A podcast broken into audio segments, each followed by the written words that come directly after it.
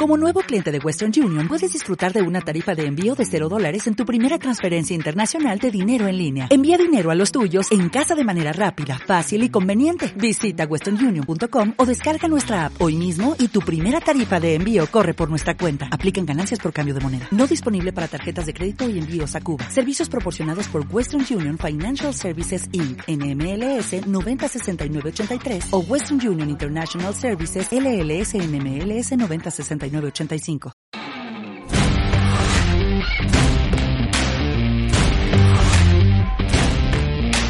Hola a todos y bienvenidos a este nuevo podcast en De Personas Radio. Periódicamente recogemos aquí tendencias, entrevistas, debates, temas de actualidad sobre el mundo de la empresa y la gestión de personas. Estaremos contigo durante los próximos minutos, así que gracias por escucharnos, por compartirnos y recomendarnos y por ser parte activa con tus comentarios. Recuerda que tu opinión nos hace ser mejores. ¡Empezamos! Pues eh, tenemos otro invitado en nuestro podcast. Hoy estamos hablando con un colega, eh, con un amigo eh, con una persona que he conocido aquí en Tampa. Él se llama Pedro Miguel Enríquez Navas y, su título es así como muy staff scientific, ¿no? Scientist. Scientist, exacto. Es, es que lo, bueno del inglés es lo que tiene, ¿no? Estás en, en Moffitt Cancer Center en Tampa, en Florida, desde hace seis años y ocho meses. Eh, Pedro, bienvenido. Gracias, bien hallado. Bienvenido, qué gusto, qué gusto. Oye, vamos a hablar un rato, vamos a hablar un rato para personas que van en el coche, para personas que mm, se ponen... El otro día escuchaba eh, acerca de esto del podcast y decían, mira, esto llega dentro de las personas porque se ponen los audífonos y, llega muy dentro, ¿no? Es, una, es como un concepto mucho más íntimo a lo mejor que lo que pueda ser... Eh, pues un post o que tienes que dedicarle tiempo o un vídeo que tienes que estar pendiente, ¿no? Aquí puedes estar haciendo otras cosas y el tiempo estar escuchándonos. Entonces, ¿de qué, de, qué temas vamos a hablar con Pedro, no? Pedro es una persona que lleva trabajando eh, aquí en Estados Unidos eh, pues casi siete años y, por tanto es lo que viene a llamarse un expatriado, ¿no? Una persona que a lo mejor no ha salido de la empresa eh, con un contrato blindado, como muchos de los expatriados que conocemos, ¿no? Con un, sino es una persona que vino a buscarse la vida, ¿no? Es una persona que, vino buscando una oportunidad y, y, que muchas veces en España, en nuestro país de origen, el país de origen de ambos, él es de Sevilla, del sur de España, el país de, origen de ambos hay mucha gente que dice, no, pues yo no puedo, la cosa está muy mal y no puedo... Y aquí tenemos a alguien que se ha buscado, que salió a buscarse la vida, ¿no? Y me gustaría que nos compartieras un poco cómo, es eso, ¿no? ¿Qué, se le pasa a alguien por la cabeza para decir, oye, me cojo los bártulos, me voy a, Estados Unidos y voy a la aventura, ¿no? A cambiar la siesta española por el sueño americano. Sí, correcto, eso. Eh, bueno, yo, creo que lo, primero fue necesidad, o el, primer motivo que tú tienes es necesidad, ¿no? Tú, mi carrera investigadora se truncó por eh, bueno, falta de financiación fundamentalmente y me salió, bueno, tenía ya un hijo en el mundo, bueno, estaba casado, tenía un hijo y bueno, eh, mi, mi vida es la ciencia, o sea, yo entiendo que el que hace zapato o zapatero, pues se tiene que buscar otro, otra tienda, otro, otro modelo, pero en mi caso mi vida es la ciencia, el modelo científico español está, desde mi punto de vista, totalmente obsoleto y acabado no tiene futuro como, bueno, eh, esto salió en las noticias y es verdad, o sea, el CSIC estuvo a punto, que es el CSIC, el organismo más importante de ciencia en España, estuvo a punto de colapsar y de no poder pagar las nóminas. Eh, pues, ante eso, todo esto, pues bueno, eh, el sueño americano para el científico o el sueño del científico es irte a trabajar al país punta de lanza o número uno en ciencia a nivel mundial, es Estados Unidos eh, eché varios sitios para no irme a Estados Unidos, porque claro, Estados Unidos, cruzar el charco, está lejos de España, eh, mueves tu familia, o sea, ten en cuenta que esto no es solo irte tú solo, tú tienes que querer la ciencia mm, incluso más que tu familia, porque vas a cambiarle las vidas a ellos. Y tienes que estar muy seguro de lo que estás haciendo. Entonces, bueno, pues eché ofertas de trabajo en Europa y bueno, me salió esta también en Estados Unidos y la entrevista fue de trabajo fue lo menos entrevistable o lo menos no sé cómo decirte, lo menos tópico del mundo. O sea, yo me entrevisté con mi jefe comiendo con él en un congreso y tuve dos cenas con él y hablábamos incluso de la vida. O sea, no hablábamos, hablábamos de ciencia, pero también hablábamos de la vida. Y, y me contrató, me vine aquí y, aquí sigo y tan contento y, disfrutando del sueño americano y, bueno, fue duro al principio, o sea, no, no, no, no es un camino de rosas de eh, llegas aquí el sueño americano como tú dices, no, o como se dice, el sueño americano hay que trabajárselo y duro, o sea, y bastante duro. Oye, déjame, ahora, ahora te preguntaré cómo, porque son diferencias culturales, ¿no? Tú estás hablando de una entrevista completamente diferente al formato de entrevista eh, que nosotros conocemos, pero antes de eso hay que tomar la decisión de salir de tu zona de confort, ¿no? Esto que hablamos de la zona de confort. ¿Cómo, cómo uno dice, oye, mira, dejo todo y, me voy para allá? Mm, bueno, yo... Eh, eso es una cosa muy personal, o sea, la, zona de confort es muy cómoda, pero yo creo que va un poco, o, la, eh, la zona de no confort va un poco con la persona, ¿no? O sea, tú tienes que estar siempre, yo soy una persona que tiene que estar en, un continuo eh, challenge, en, un continuo reto, ¿no? Eh, diario, yo, y eso es la ciencia realmente, o sea, el, científico, ten en cuenta que yo trabajo en cosas que nadie ha visto en la vida. Sea, totalmente nueva. O sea, yo, yo mi trabajo siempre novedoso. Entonces, para mí, estar en la zona de confort eh, es una cosa que no entiendo. Yo, por ejemplo, ese modelo eh, sevillano y que nadie se ofenda eh, de persona que el máximo, lo máximo que puede ser en la vida es funcionario del Estado para como bien se dice, no digo que todos lo sean, pero como bien se dice, yo tengo la vida resuelta para mí eso yo creo que es un gran problema social que hay en España. En cierto modo, tú no perdiste esa zona de confort porque tu trabajo ya no era una zona de confort al estar investigando siempre en, elementos que todavía no se conocen y por tanto simplemente has cambiado el lugar o el espacio, ¿no? Claro, exactamente. Yo eh, cinco días a la semana no he perdido mi zona o no perdí mi zona de confort pero dos días a la semana estaba en un, país completamente ajeno a mí, estaba solo, o sea, yo llegué aquí solo, o sea, yo, mi primer mes fue aquí solo porque yo me vine antes que mi mujer y, mi, y mis hijos y mi hijo en aquel momento para, para prepararlo todo y, yo he sentido la no zona de confort, o sea, esto fue un aprendizaje y una madurez brutal en, en un mes, o y aprendí todo, todo lo que hay que aprenderse en la vida, o sea... bueno. En cierto modo, en cierto modo, fíjate, yo creo que yo, yo que también eh, estoy fuera de, mi casa, obviamente, de, mi país de origen, uno, uno siempre piensa que al principio puede parecer que está perdiendo su zona de confort, pero de repente, como armas otra nueva zona de confort, tu zona de confort lo que pasa es que se, se, agranda. Y hoy, yo que conozco a tu familia, están perfectamente adaptados aquí. Sí, sí. una vida adaptarse o morir. no, no, hay, no, hay otro, no, hay otra frase que lo resuma mejor, ¿no? Entonces, a mí, eh, yo lo que hago me gusta mucho, yo soy un enamorado de la ciencia, eh, tengo la suerte de que yo creo que la, la, persona mm, realmente valiente aquí es mi mujer.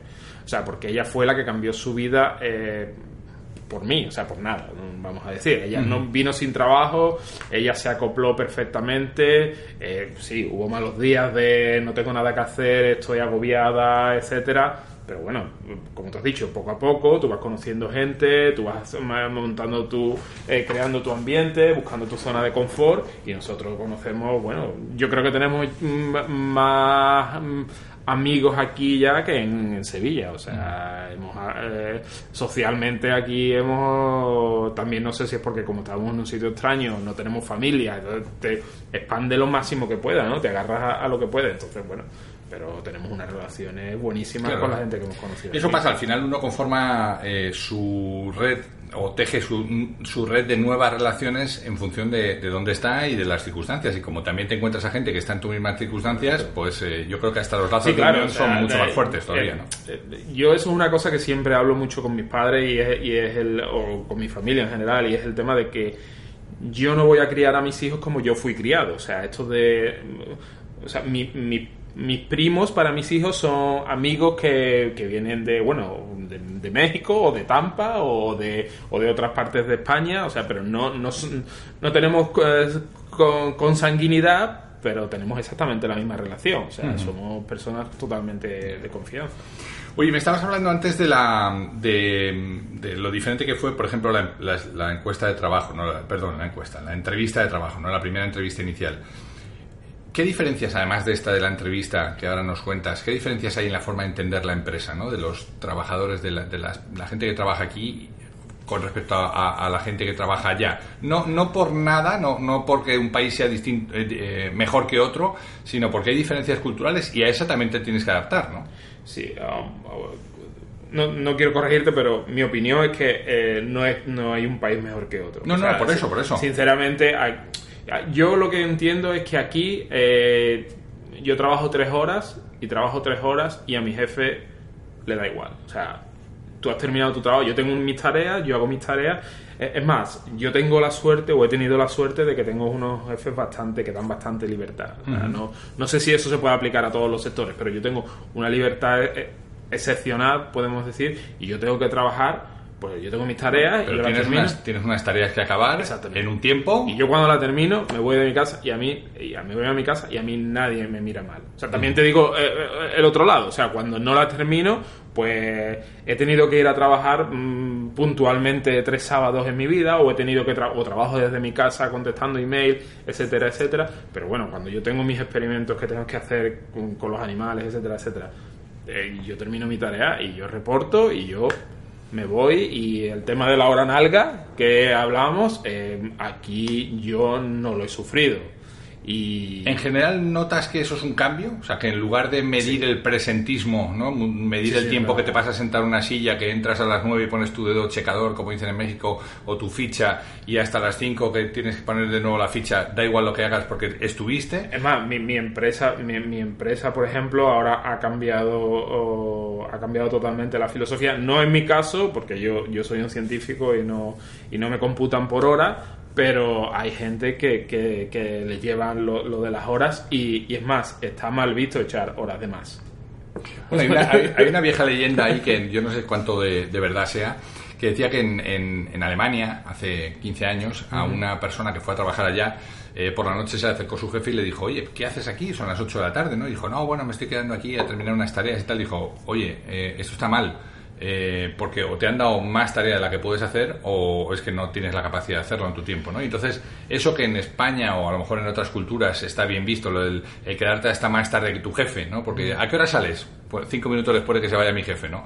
Aquí tú eso no lo has visto, ¿no? No se ve en las empresas. La gente llega a su hora, cuando tiene hora y se marcha y punto y final. Y, es, exactamente, y punto y final. Y, y es más, es lo que te digo, tú en tu contrato, y estoy hablando de un caso personal como el mío, ¿no?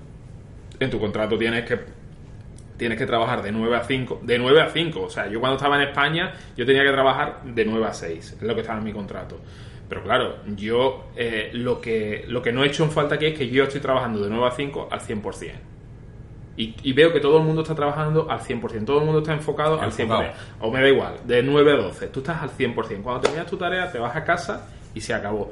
Yo en España lo que veo es eh, lo del tema de que tú estás de 9 a 8 o de 9 a 9 y estás haciendo la misma tarea. O sea, estás haciendo exactamente eh, el mismo número de tareas. Entonces yo digo, bueno, a mí lo que me interesa, eh, y yo soy un enamorado de mi trabajo, pero yo también soy un enamorado de mi familia, o sea, y, yo a mí me gusta trabajar, pero bueno, también me gusta mi familia, entonces no tengo que estar toda mi vida en el trabajo. Oye, por, por no, efectivamente, por no, por no poner, yo no es mi intención, ¿eh? decir qué cosas eh, son mejores o qué cosas son peores o, cuál es mejor o, peor, sino qué, qué diferencias hay, ¿no? ¿Qué se extraña trabajando aquí? ¿Qué extrañas de, ¿no? a, nivel, a nivel laboral, sinceramente, eh, yo creo que lo que se extraña la sociedad eh, o lo social eh, y, y, a nivel laboral también. O sea, yo aquí tengo pocos amigos dentro del trabajo. No digo que no los tenga, pero yo me acuerdo, y también mi vida es diferente, ¿no? pero yo me acuerdo que lo social, eh, los compañeros de trabajo, el compañerismo, eh, todo eso se extraña mucho, o sea, se extraña muchísimo. Y dentro y fuera, o sea, aquí el americano medio le gusta vivir en su casa individual, con su césped individual, vallado y, bueno, una cosa, por ejemplo, a mí una cosa que me sorprendió cuando eh, yo llegué aquí es que incluso los bancos tienen mm, cajeros, no automáticos, sino cajeros humanos con los que tú no tienes contacto. O sea, tú puedes ir en el coche y tú no tienes contacto y puedes... Y, puedes, y yo decía, bueno, que eso es una falta de sociedad. Tú no sabes quién te está contando el dinero y tal y Funciona perfectamente, te lo digo, funciona perfectamente. Pero se, pierde un poco la humanidad, yo creo, que al fin, al fin y al cabo. Eh, eso, eso es el, punto número uno que, que yo he hecho. Bueno, los, los, yo creo que eh, no, sé dónde lo he leído, pero lo, conozco hace tiempo. Ellos dicen lo que más echa de menos son las tres Fs, ¿no? Friends, Family and Food, ¿no? bueno, sí, la, la, comida, viniendo de Sevilla, la comida eh, aquí es un crimen en Estados Unidos, o sea, debería estar La pena es que Copas no empiece por F también. Exactamente. pero, pero bueno, al final yo, o sea, al final la comida es parte de la sociedad, porque tú puedes tener una comida magnífica, pero si estás solo, pues no la disfrutas tanto como una comida contigo. Cuando estuvimos en el restaurante, pues yo me lo pasé, la comida estuvo bien, pero me lo pasé 10 veces mejor por porque por la compañía. Por la conversación, está claro, está claro. Oye, este, está, bueno, para los que esto no es como la radio, para los que os hayáis incorporado tarde, porque siempre se puede echar para atrás, pero estamos con Pedro Enríquez, sevillano en Tampa, investigador eh, científico en, el Moffitt, eh, Cancer Center. Eh, me gustaría que nos contaras un poco qué hace uno para ponerse nuevos retos cuando ya haces lo que te gusta, ¿no? Mucha gente persigue este el sueño americano, ¿no? Y tú ya lo tienes, coño, y encima persigue trabajar en algo que le mola y tú ya lo tienes. ¿Qué sigue? O ser mejor, ¿no? O sea, yo, no soy perfecto, ni mucho menos. bueno, eso ya lo sabíamos, te conocemos bien. Pero, pero ser mejor, o sea, eh, son diferentes etapas de tu carrera, ¿no? Es como cuando, cuando de, la, la transformación, la transferencia de ser hijo a ser padre. O sea, ¿cuáles son tus nuevos retos? Pues esto es exactamente igual, ¿no? Yo ahora, por ejemplo, tengo, yo he pasado de estar siempre debajo de algo, o sea, de ser un subordinado siempre, ahora tengo gente a, la que yo tengo que mandar. O sea, entonces, eh, pues eso es un reto bastante importante y no, no, mm, todo el mundo está preparado o no, no, yo no estoy preparado. Entonces también te tienes que formar en, cómo manejar y, eh, personas, ¿no? Y cómo dirigir personas para que hagan su investigación. Eh, pues eso es un reto, para mí es fundamental y mm, te digo, no hay mayor orgullo, que es como los hijos, no hay mayor orgullo y mayor satisfacción que ver a tus polluelos cuando crecen, cuando defienden sus tesis, cuando presentan eh, sus publicaciones, eh, cuando ganan sus proyectos, es, una, es parte de tu éxito, o al menos yo así lo siento, es parte de tu éxito. Y después, por otra parte, en lo que yo investigo, que ahora mismo que es cáncer, eh, la batalla todavía no está ganada, entonces mm, es un reto constante, ¿no? Esto es un granito a granito, granito de arena, pues al final se construirá la montaña y al final se, se, se, se, destruirá el cáncer o, se, ganará la batalla, pero eh, eh, es complicado, pero ya te digo, yo soy una persona que le gustan mucho los retos y eso va en, con la persona, o sea, yo... Mm, no sé, leer un libro es mucho más bonito para mí y sacar una conclusión que subrayar todas las A que salen en ese libro. las, dos, las dos tareas son igual de importantes, ¿no? Si, el si hay un bien común, pero para mí tener un mensaje, mm, profundizar en la idea, pues, no sé, Qué bueno, yo creo que nos dejas tres, tres, eh, mensajes muy importantes. Uno es eh, que efectivamente es, una, es un trabajo que nunca va a parar hasta que no, no, no lo venzamos, hasta que no lo venzáis, hasta que no deis con la, con la clavita. Y yo creo que tardará tiempo, aunque ah, ya hay bastantes avances ¿no? que se van viendo. El segundo eh, toca muy de lleno lo que hacemos en De Personas. ¿no? Uno es eh, nosotros trabajamos en el mundo del turismo, en, sobre todo en el área del Caribe, y hay mucha mezcolanza entre personas de distintos países. Tú estabas diciendo ahora, ahora yo tengo personas que, no que trabajan para mí, sino personas que me tienen que reportar, y es una satisfacción. Eh, yo que estoy acostumbrado a mucha mezcla cultural de jefes de un país, eh, colaboradores de otro, ¿Cómo se lleva que un españolito de Sevilla venga aquí y les diga al gringo de Alabama cómo tiene que hacer las cosas? Pues, pues tengo una, buena, una buenísima noticia o, una malísima noticia. Eh, para los españolitos y la, la, realidad es que nosotros estamos muy bien formados.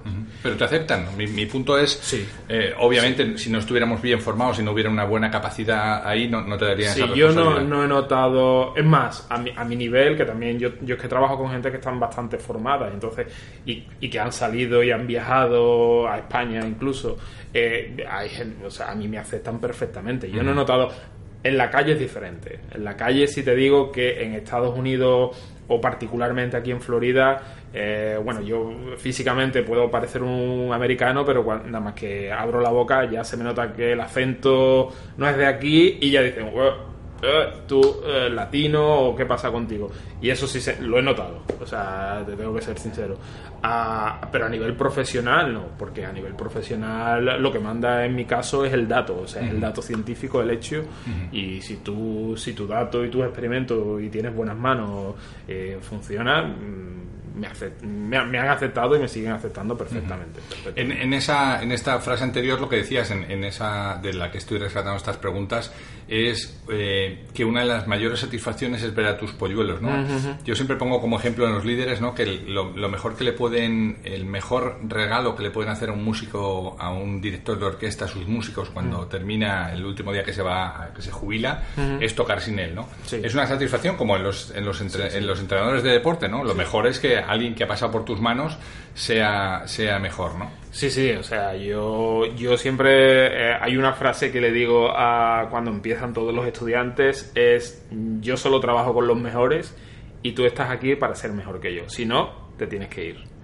Y al principio se quedan un poco, eh, eh, ¿no? Es chocante y tal y cual, pero eh, yo creo que es la vida, o sea, no... eh, realmente el que viene detrás es la ley de la evolución, tiene que ser mejor que tú, tiene que mejorar lo que, lo que sea. Y en cualquier dirección. Y tiene que mejorarlo porque si no, no, no tiene sentido. Y parte de mi éxito, mi fracaso, es hacer que eso pase. Cuando no, no pasa eso, pues un fracaso mío. o sea, No, yo, yo creo que eso tiene que ver también con la cultura del, del propio país, ¿no? Que, que estimula un poco eso, la meritocracia, ¿no? Estimula... eh, sin duda. nosotros hemos estudiado en España y cuando tú ibas a un examen y no y te preguntaban tus colegas, decías, no, no, yo no he estudiado nada y el que estudiaba y era el empollón de la clase era el que quizá tú eres una generación más, más joven que la mía, pero, pero estaba como mal visto, ¿no? Y aquí, sin embargo, al contrario, se premia el que tiene una buena, el que tiene una buena performance, un buen desempeño, se le premia. se Eh, premia, yo- se enseña a los demás, se... Eso también tiene un, una- un- un- un doble un doble filo, ¿no? Porque también eh, el que el que por circunstancias no llega eh, no, no se penaliza li- literalmente, pero se va quedando más atrás, más atrás, más atrás, ¿no? Bueno, pero tú lo decías, al final esto es una carrera en donde solo los mejores pueden, pueden aportar y, y por tanto el que, el que no llega, oye, lo sentimos mucho, te damos... Yo siempre digo que en, en los directivos tienen que eh, estar las tres situaciones, ¿no? Si no sabe, mi obligación es enseñarle, si no puede, mi obligación es darle todos los medios, es ayudarle y hermano, si no quiere, te vamos a extrañar. No podemos seguir llevándote como un lastre en el equipo, ¿no? Yo, yo te voy a contar un caso personal que tuve yo con, con una persona que, que trabajaba para mí y, y la realidad fue que yo la tuve que despedir. Y, y el, no fue de un día para otro, pero el proceso me costó, primero me costó aceptarlo a mí y yo a ella después le decía, digo, mira, eh, esto no es un tema de que tú seas mal aquí, o sea, eh, es un tema de que tú vas a ser mejor en otro sitio, tú aquí no vas a ser feliz. Y ella quería trabajar en investigación y yo decía, "Mira, es que, es que no, tú aquí no puedes estar, o sea, y... y Menos, Y mal que no le- menos mal que no dijiste no te veo, porque eso es lo que dicen los, los malos jefes, ¿no? Cuando te quieren sacar fuera de mí, es que no te veo. Oye, pero ¿cuál es el argumento? no, No, no, que no te fue, veo fue, aquí. Fue, fue realmente, eh, fue realmente una conversación de, de- o sea, eh, no, fue un tema no, varios meses, o yo recuerdo varias semanas seguro, eh, de hablar con ella y, ella quería seguir, quería seguir, quería seguir, y, y yo le decía, es que, es que no, no, no, no, no estás hecho para, no estás hecha para esto, o sea, búscate otra cosa. ¿Tú qué es lo que quieres hacer? No, yo quiero trabajar con animales, y bueno, ahora se, se- se- bueno, la, la despedimos, eh, eh, encontró un trabajo en Nueva York y ahora es súper feliz en lo que está haciendo, que era lo que quería hacer. Y probablemente muy agradecida que le hubieras dado esa oportunidad de, de pegar el salto, ¿no? Sí, eh, por- eh, eso es una parte muy importante que yo también he, he podido echar de menos en algunos de, mi- de mis jefes y es decir, eh, esto no lo estás haciendo bien o, o aquí no estás haciéndolo bien. vete. O sea, o vamos a buscarte una salida porque muchas veces es duro. Yo he sido jefe y tengo jefe que. Perdón, tengo estudiantes a los que adoro y quiero y quiero que estén conmigo y he tenido este caso particular de que tuve que despedir y, en ambos casos me siento igual de satisfecho porque al final esta persona eh, ha, terminado siendo mucho más feliz donde está ahora. Pero tampoco le dijiste aquello de no sabríamos qué hacer sin ti, pero desde mañana lo vamos a averiguar. no, no, no, no, no, no. yo, yo soy una persona que, que hablo mucho y soy muy sincero y cuando cuando estoy y cuando estoy convencido de las cosas yo lo digo eh, abiertamente yo yo me puedo equivocar eh, como todo el mundo y, y, acepto mis errores y acepto mis sugerencias eh, sugerencia a, a, mí, a lo que yo interpreto, pero, pero cuando veo una cosa la digo y, y, creo que no, y creo que no hay que callarse porque yo creo que una, un, un, factor importante que está ensuciando un poco la sociedad es lo de ser lo que se conoce como ser políticamente correcto, o sea, tener miedo a decir una verdad y a decir, mira, es que esto no está funcionando. Bueno, pues si no está funcionando, vamos a buscarle una solución, vamos a parar, buscamos una solución y lo hacemos mejor. O se para totalmente, pero eh, pero lo que no puede, esa falsedad que al final eh, está ensuciando todos los procesos que, están, que estás haciendo, no va a terminar bien eh, más, temprano que tarde.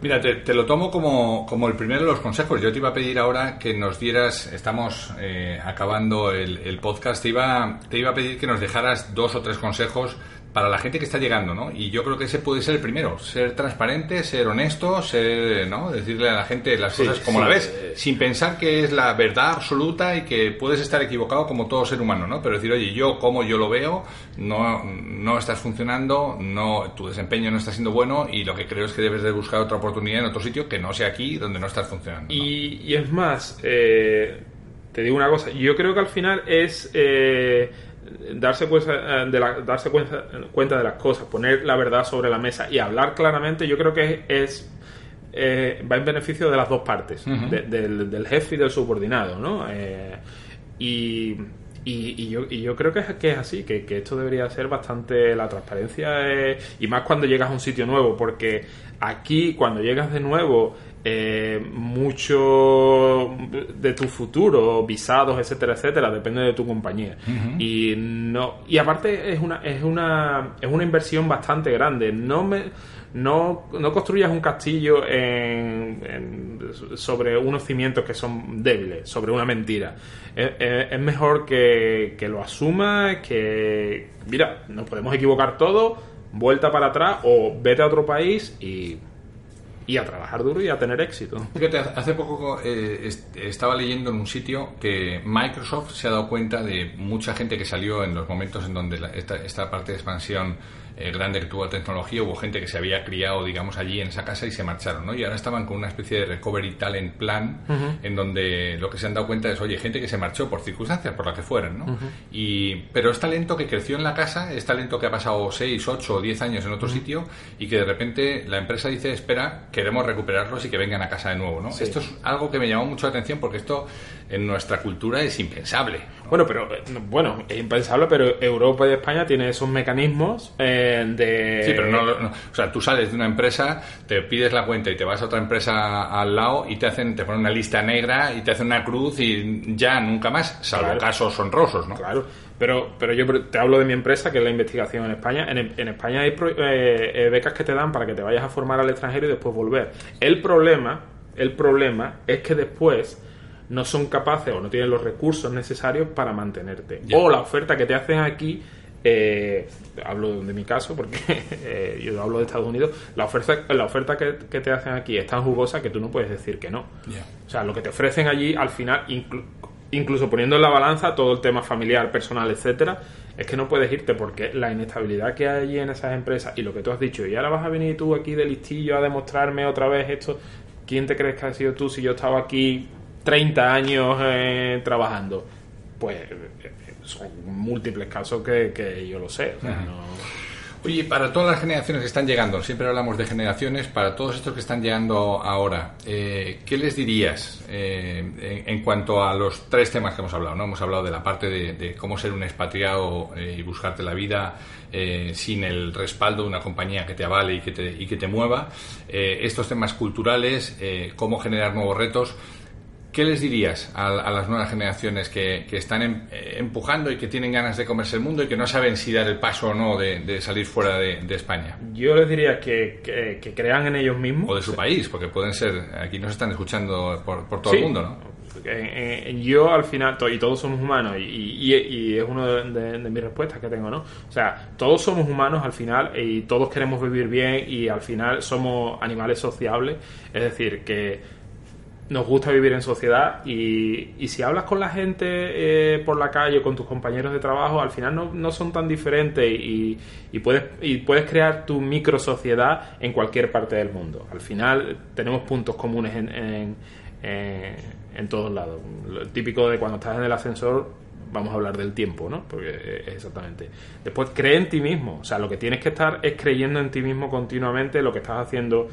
Eh, que sea bueno que para ti y que sea bueno para, para, la sociedad o, lo que sea, trabaja duro y, y sé feliz en el momento. Yo creo que en el momento que, tú dejas de ser feliz eh, por cualquier cosa, por tema económico, por tema social, porque echas mucho de menos la comida, llámalo X, eh, envuélvete o muévete, eh, eh, que, que, es una cosa que, que en España se, se estila muy poco. Yo creo que el gran problema eh, y hablo de lo que conozco de España, es que la gente, incluso dentro de España, eh, se mueve muy poco. O sea, mm, mira, si no hay trabajo, lo que hablábamos antes, si no hay trabajo de zapatero en Sevilla, pues vete a, a, me da igual, a La Rioja, que hay allí trabajo de zapatero. Pues bueno, es una cosa que te tienes que mover.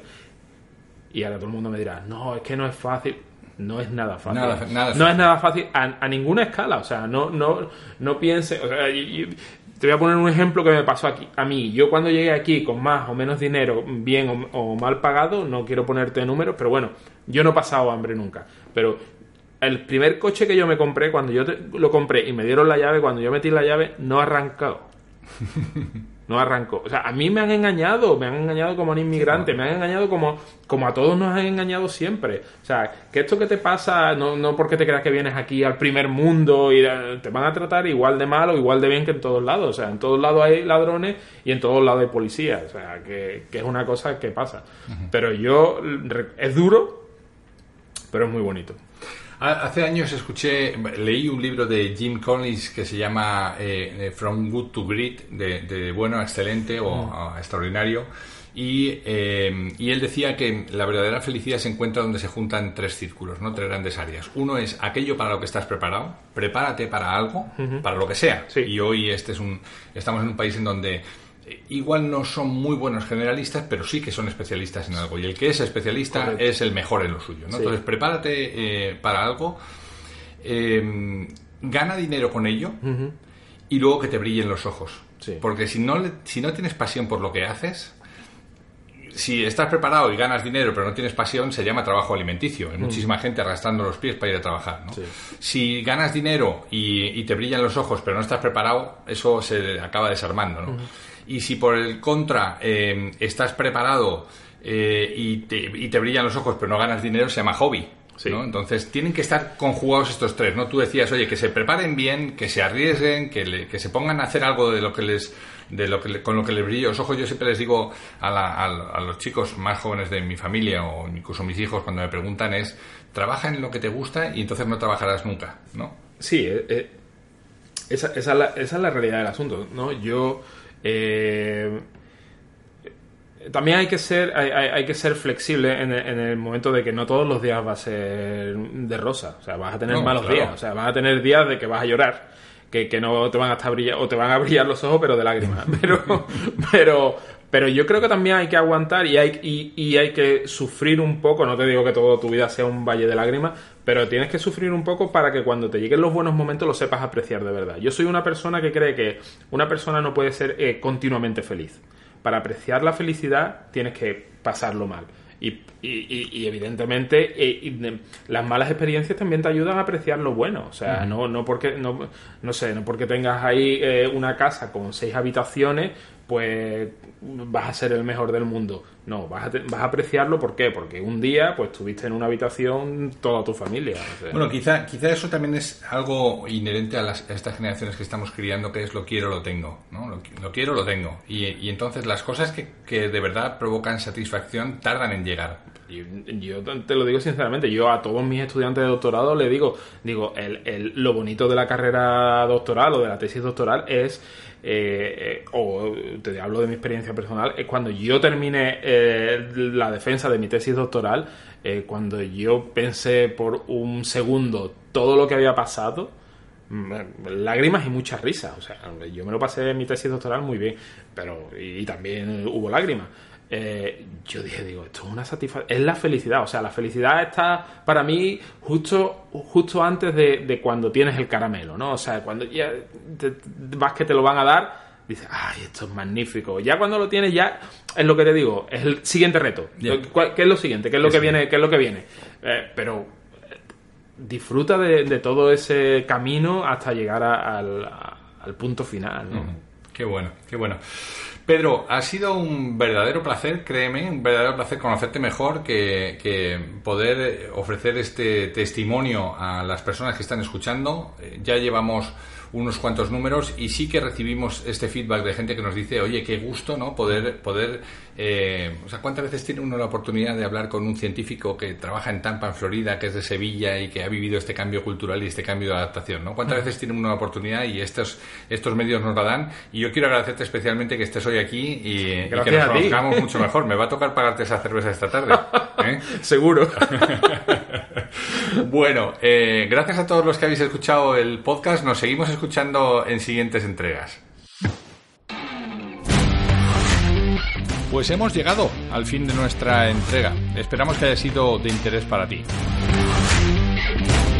Si quieres saber más de lo que hacemos, escuchar entregas anteriores o leer las entradas del blog, no dejes de entrar en depersonas.com. Sabes que nuestra propuesta de valor es ayudar a las empresas en sus procesos de cambio con quienes los hacen posible, que no somos otros que las personas. Te esperamos en la siguiente entrega en De Personas Radio. Hasta entonces,